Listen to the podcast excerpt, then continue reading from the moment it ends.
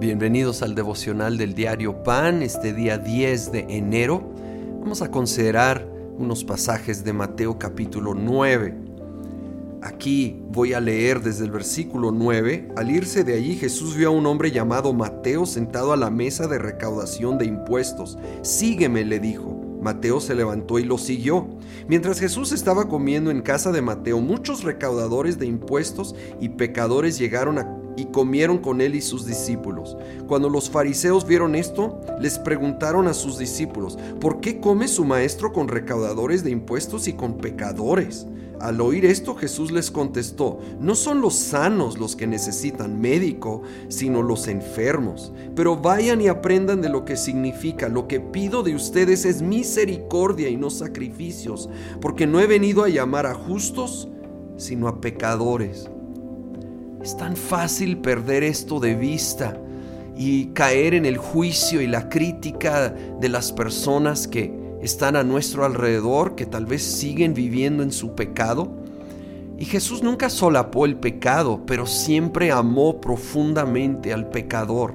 Y es a lo que nos llama, a amar a los Mateos, esos que son rechazados, que hacen las cosas mal y nunca sabes Tal vez uno se puede convertir en un gran siervo del Señor como sucedió con Mateo.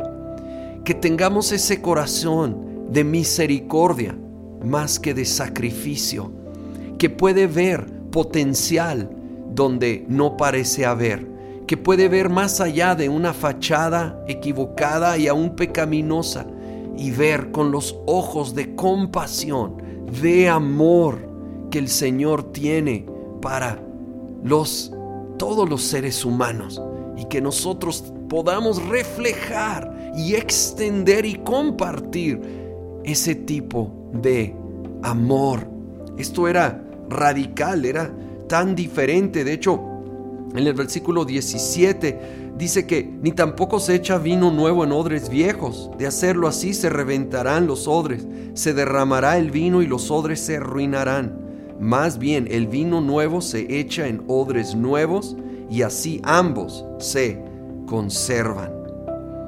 Y esta enseñanza tal vez es conocida, el odre viejo se vuelve rígido.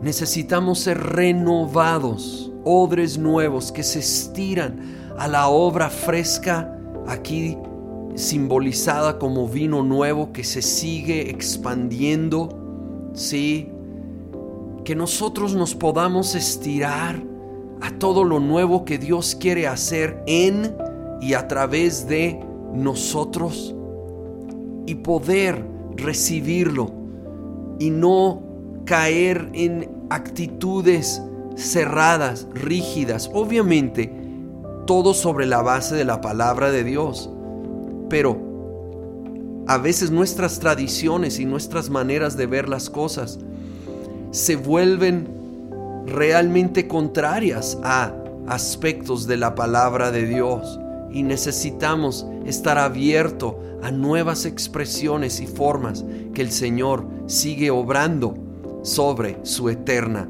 palabra. Tener de nuevo ese corazón de compasión que él tuvo. De hecho, el versículo 36 dice, al ver a las multitudes, tuvo compasión de ellas porque estaban agobiadas y desamparadas como ovejas sin pastor. La cosecha es abundante, pero son pocos los obreros, les dijo a sus discípulos. Pídanle, por tanto, al Señor de la cosecha que envíe obreros a su campo. Señor, Pone en nosotros tu corazón de compasión, te pedimos, para ver más allá de las fachadas, ver más allá de lo que nuestros ojos naturales pueden ver o nuestras tradiciones pueden entender. Ser odres nuevos que nos estiramos a todo lo nuevo que tú quieres hacer. Y Señor, ser instrumentos tuyos para esa cosecha abundante. Señor, manda obreros y úsanos a nosotros para extender y expresar tu amor, tu misericordia, tu perdón a los que nos rodean y ver una gran, gran cosecha, Señor, en este año te pedimos un año de abundante cosecha en nuestras vidas, nuestras familias, nuestra ciudad y nación, en el nombre de Cristo Jesús. Amén.